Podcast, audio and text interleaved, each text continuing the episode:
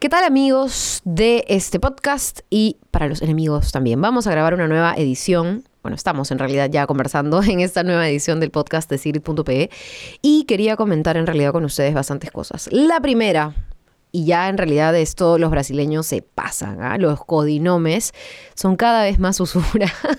de verdad nosotros creíamos que ya, a ver, me estoy riendo, pero claro, si nos pasara a nosotros no nos reiríamos tanto.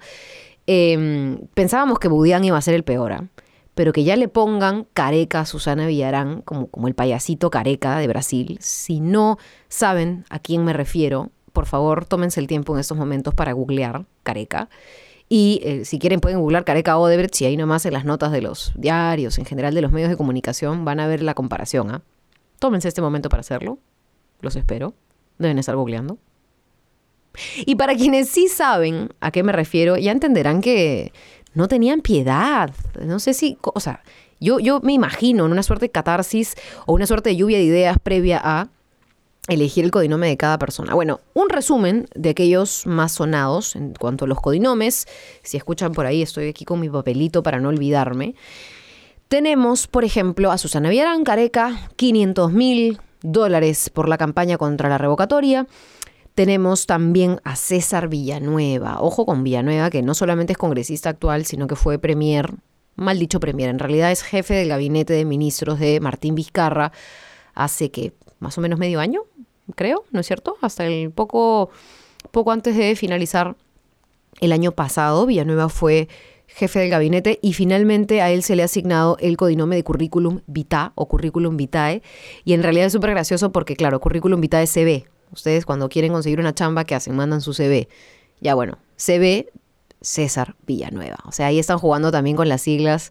Este, y de repente es uno de los codinomes más ingeniosos. Pero lo que no es tan gracioso es el dinero recibido y por qué lo recibió. Aquí lo que se está diciendo y lo que Barata ha admitido es que le pagaron 60 mil dólares, en 30 mil primero y 30 mil después, por el caso de la carretera San José de Sisa. Eh, él en el 2018, el año pasado, dijo que sí, que seguro, que no sé, que en verdad se hizo el desentendido.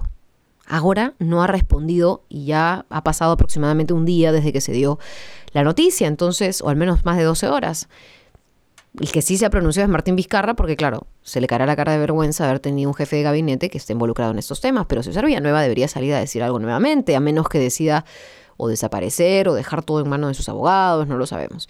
Lo otro, o la otra persona, o los otros codinomes van por el lado de quienes beneficiaron a la empresa brasileña, a Odebrecht, con arbitrajes. Es el caso de Horacio Canepa. Horacio Canepa, si no me equivoco, fue también relacionado al Lourdes Flores Nano, se acordarán ustedes, que esa es ya otra historia, otro cantar, porque sobre Lourdes Flores y sobre Keiko Fujimori ya se entregaron en estos días pruebas del dinero que se les habría eh, otorgado o se les habría dado la empresa.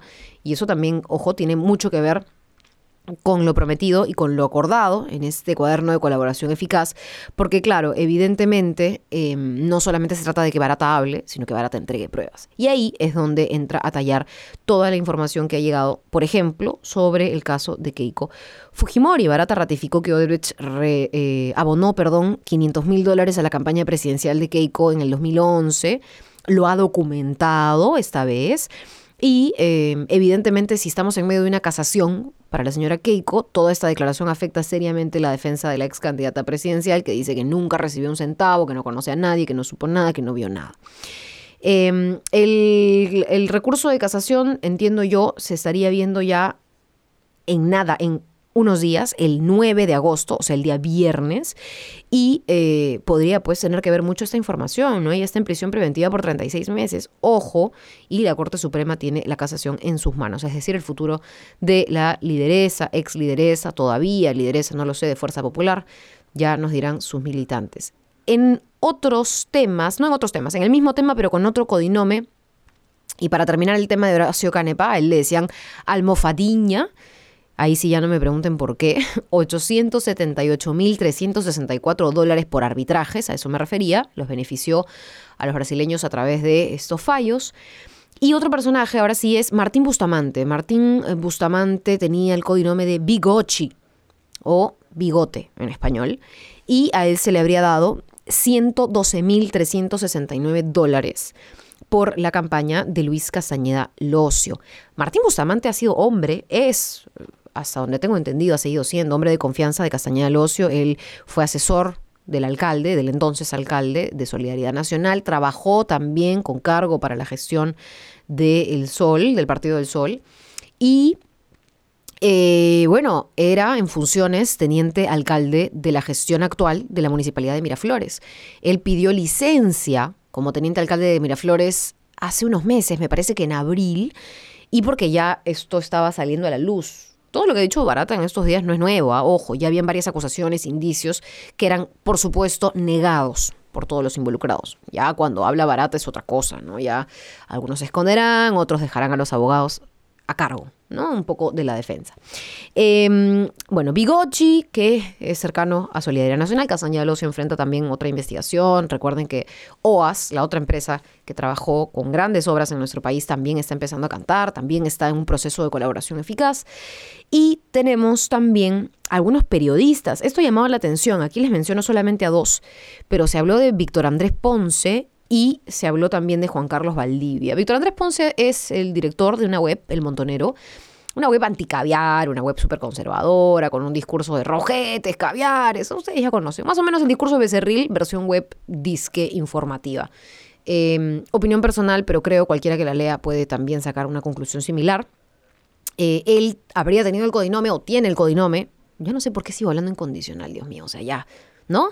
Víctor Andrés Ponce tiene el sobrenombre de Magneto, recibió, de acuerdo a Barata, plata de la caja 2, y esto para generar noticias favorables para la empresa, para sus integrantes, para las obras, etcétera. 40 mil dólares.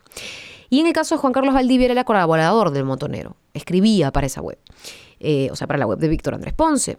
Él habría recibido 73.684 dólares, tenía el sobrenombre de Plim Plim, también ya ahí que corra la imaginación, y lo habría hecho por lobby y por generar también noticias favorables. Ojo, aquí parece bastante evidente cuando se habla de personajes con cargo público o que tuvieron cargo público el por qué se les da la plata. Pero cuando hablamos de periodistas, uno dirá, claro, ¿cómo así se les da dinero? Y no cualquier dinero, ¿cómo así se le da dinero de la caja 2? O sea, ya cuando compras a un periodista para que dé, entre comillas, su opinión, que no es más que tu panfleto o tu propaganda o hacerte cherry, eso ya no es, no sé si decir legal o ilegal, porque en nuestro país no, no hay, digamos, un, tema, no hay mucha regulación sobre el tema, pero mínimamente es algo completamente antiético, completamente inmoral. Pero por supuesto, o sea, no hay nada peor que me imagine yo en estos momentos que comprar a un periodista o que comprar la opinión de alguien. Eso es atroz. Y hay gente que se vende, y mucha.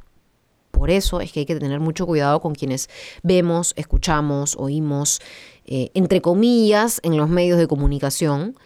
Claro, yo quiero creer que la mayoría de grandes medios eh, tienen la diversidad, la pluralidad y saben diferenciar, ¿no es cierto?, de estos mequetrefes, mercaderes, ¿no es cierto?, em, que creen estar eh, informando a la gente, pero en realidad engañan a todos.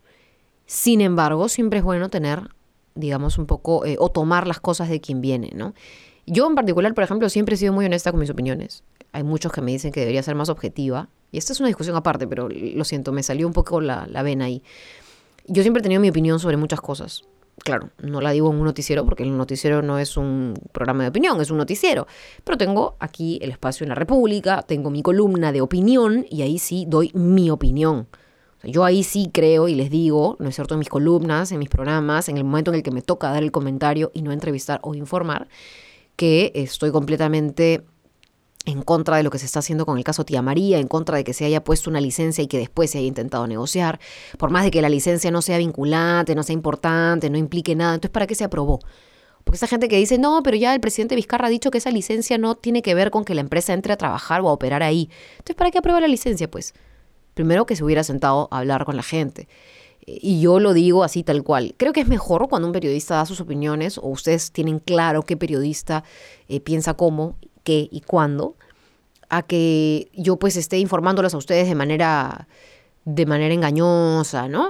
Mejor les digo claramente que, mi opinión sobre este tema es esta y la otra. Y otra cosa ya es que les presente pues un pedazo de información que cada quien podrá interpretar, ¿no? Me parece que cada cosa tiene su espacio. Y que por supuesto este congreso está de más y se tiene que ir. En fin, ya, vamos a hablar de eso luego. Pero en el caso de los codinomes un poco va por ese tema. Este es eh, un primer caso, de hecho el tema Odebrecht todavía no se agota en el plano económico porque recordarán ustedes la empresa logró vender la hidroeléctrica de Chagya y estaba pidiendo que se le devuelva parte de la plata de esa venta. El presidente Martín Vizcarra, que busca a toda costa la popularidad, no es cierto, el respaldo, porque no tiene partido político y porque es lo que lo salva, de alguna manera, o lo que lo sostiene. No digo que eso esté mal, pensemos en qué haríamos en su lugar, pero este, él ha dicho, y ahí sí yo creo que pecó un poco de desinformado, que no le gustaría que se devuelva el dinero a la empresa, que lo que le gustaría es que se haga un fideicomiso en donde vaya la plata que se asegure eh, sea finalmente para pagar las cuentas de la empresa. Ahora, lo que yo creo es que él no sabe o se olvidó de que ya existe un fideicomiso, ya existe un fondo en donde se está aportando el dinero, donde Odebrecht tiene que poner dinero para que se asegure el pago al Estado de la reparación que la Procuraduría ha fijado y que puede además modificar y fijar un monto mayor si es que estos casos llegan a concretarse, a judicializarse, como el caso de Gasoducto Sur, sobre el que ya se está viendo, Odebrecht no había confesado, pero sí tiene pruebas de haber nuevamente incurrido en actos corruptos, en coimas, etc. Entonces, simplemente lo que el acuerdo de colaboración eficaz dice es que se incluya. No es que el acuerdo de colaboración eficaz estaba cerrado solo para cuatro obras o estaba cerrado solo para cuatro casos el acuerdo de colaboración siempre contempló la posibilidad de que salgan más cosas y que esas se van a ir incluyendo a medida que la Fiscalía las indague, las pregunte, realice las diligencias correspondientes. Por eso es que es tan valioso el acuerdo de colaboración eficaz. Y en el acuerdo establece ese fondo, establece cuáles son los procedimientos, si en el caso de la venta de Chagua hay que devolver dinero a la empresa, tendremos que devolverle dinero a la empresa porque es parte de y el presidente tendrá que respetarlo. Em, pero también hay un fideicomiso en donde también hay un porcentaje que está destinado ahí para poder asegurar esos pagos. Entonces, a ver, no todo lo juguemos a eh, la popularidad y lo que la gente quiere escuchar, sino a lo que realmente se puede hacer en el marco de una investigación que de repente no es perfecta, pero nos está dando más resultados y está haciendo caer a más gente que cualquiera de las últimas investigaciones de los últimos años. O sea, este destape es bárbaro. Todos caen, todos están cayendo. Es increíble, no solo la autoridad, el asesor de la autoridad. Ustedes recordarán en el caso ya no solamente de Odebrecht, sino de los hermanitos eh, del Callao, de los cuellos blancos, hasta el chofer, por amor de Dios, era encargado, ¿no es cierto?, de transmitir los favorcitos, de coordinar las reuniones. O ustedes no se imaginan. Claro, ahí es el eslabón más débil, ¿no? Que caiga el chofer, que caiga la secretaria, pero en el caso de Odebrecht estamos llegando hasta los peces gordos. Dejemos, dejemos trabajar también a nuestros fiscales, que yo creo van por buen camino y ojalá no se desvíen en él, claro, por supuesto. Eso siempre hay que decirlo. En medio de eso, y ya para ir cerrando con el tema de la investigación de Odebrecht, seguimos con el conflicto, ¿no? Congreso y Ejecutivo. Y yo en mi columna de esta semana, para quienes escuchan el podcast, pueden también, si les interesa y son de esas personas curiosas, o dedíquense a estudiar periodismo, que la curiosidad ayuda, o pueden también entrar al portal de la República y leer los miércoles mi columna, en realidad todos los días, porque a partir del miércoles se queda colgada ahí en la web eh, hablo sobre algunos de los temas que me parecen importantes de lo que se viene ahora en torno a las elecciones. La vez pasada hablaba de los presidenciables y qué personajes podrían tentar el sillón presidencial si es que las elecciones se adelantasen o si es que no, en realidad varios podrían postular ambos, pero hay un límite, hay digamos un limitante. Eh, el tema de la normativa que contempla que para postular a la presidencia en alguna agrupación política se han bajado algunos requisitos. Antes eran, miren, ah, para que vean la diferencia. Antes, para hacer tu partido político, tú que estabas pensando en que querías rebelarte, que ya estás harto y que quieres formar tu propio partido porque ninguno te representa, necesitabas juntar al menos, quizá un poco más, de 800 mil firmas. No, sí, que firma mis amigos. Póngase a pensar, a 800 mil firmas. Ni así seas el más popular de tu barrio, ni el más amiguero del mundo la consigues solo. Necesitas a gente que te ayude y e incluso teniendo a gente que te ayude, necesitas a veces eh, dinero. Dinero porque contratas a alguien que te ayude a recolectar las firmas.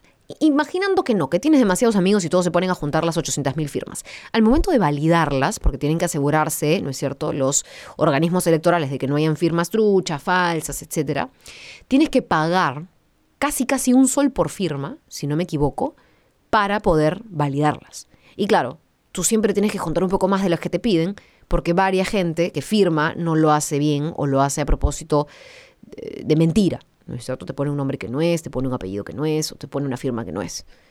Entonces, a ver, es un platal, es un montón de dinero. Ya, ahora no es así, porque como ustedes sabrán y se acordarán, varios fabricaban con su maquinita, ¿no es cierto?, las firmas. O sea, a ver, en concreto eran firmas falsas, firmas falsificadas. Muchos intentaban eh, salirse con la suya, negociar su inscripción así y no era justo, pues, ¿no? Y finalmente el requisito de las firmas no te aseguraba nada. Entonces, ¿qué hizo? Se eliminó ese requisito y con las reformas aprobadas, algunas de ellas que tienen que, dicho sea de paso, eh, refrendarse ahora en este nuevo periodo, reformas constitucionales, eh, se cambió ese requisito. Y ahora lo que necesitan los partidos ya no es recolectar 800.000 firmas, sino acreditar tener un padrón de militantes con al menos 24.000 afiliados. Entonces ya, a ver, el número 24.000 suena un poco más alcanzable.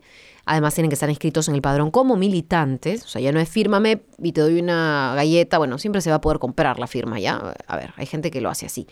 No digo que esté bien. Pero ya no es solamente firma por una buena causa. Ahora es, si firmas, estás inscrito en mi partido. Y son 24.000 firmas, o sea, son menos.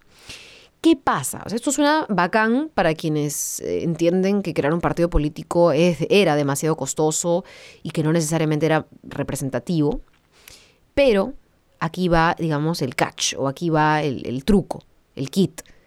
Necesitas tener al menos un año de inscrito por el partido por el que te vas a postular si quieres postular. Entonces, ¿qué pasa? Caso, por ejemplo, de Verónica Mendoza en la izquierda. Ella tiene su movimiento Nuevo Perú, que se separó del Frente Amplio, de Marco Arana, Marco Arana y el Frente Amplio se quedaron con la inscripción, Nuevo Perú se quedó calato, sin inscripción. Y ahora, si es que Verónica Mendoza quiere postular, no llega al 2020, porque sea cual sea la inscripción que obtenga, a la que tendrá que inscribirse para poder postular, porque Nuevo Perú no tiene inscripción, necesita al menos un año de antigüedad. Si las elecciones son en abril del 2020, ya volamos con el plazo, porque tuvo que haberse inscrito en abril de este año. Y ya estamos a agosto. ¿Me entienden? Entonces no llega para el 2020 bajo ningún modo, a menos que se observe esta parte de la norma que habla de este requisito de un año, o se haga, digamos, eso ya se ha pedido, además, ojalá que sea así, eh, cierta, se tenga cierta flexibilidad al momento de quienes quieran inscribirse para postular de adelantadas las elecciones. Si no se adelantan las elecciones, ya la cosa es un poco más distendida. Pero bueno, esa es un poco la discusión de ahora, ¿no? Muchos presidenciables de los que han estado hablando los medios de comunicación y de los que he estado hablando, me incluyo, no la tienen tan segura. De hecho, están en medio de esa incertidumbre de las nuevas reglas de juego, de cómo va, eh, de cómo van a aplicarse. Y en medio de esa discusión estamos para informarnos los unos a los otros. Creo que este podcast me ha salido un poquito más largo de lo, de lo habitual, pero espero lo hayan disfrutado, espero también lo comenten con sus amigos, lo escuchen en grupo, ¿por qué no? O simplemente a solas mientras están en el carro, cuando hacen otras cosas. Yo creo que siempre es bueno estar informados con algo de, de, de por medio de la conversación cotidiana. Tómense este espacio como algo así. Así que nos vemos en la siguiente edición de Cirit.p. Ojalá les haya gustado el podcast. Chau. Y, y, y, última, última, última, porque no me quiero olvidar feliz día y dale uff. Quiero saludar para quienes escuchen esto el mismo día, hoy miércoles 7 de agosto, pero del año 24 se fundó el Club Universitario de Deportes. Celebramos además eh, este aniversario con mucho entusiasmo, con mucha fe, con mucha esperanza. De hecho, ya se viene también el mes del debut de nuestro querido Lolo Fernández, él debutó en el 31 y creo que no se puede querer lo que no se conoce. Así que celebremos también un poco de, nuestra historia para este club de nuestros amores. Y para quienes no son hinchas, nada, ya podremos tener otro podcast sobre otras, otros clubes de fútbol, pero con otras personas. No será conmigo, lo siento. Muchísimas gracias. Nos vemos en el siguiente podcast.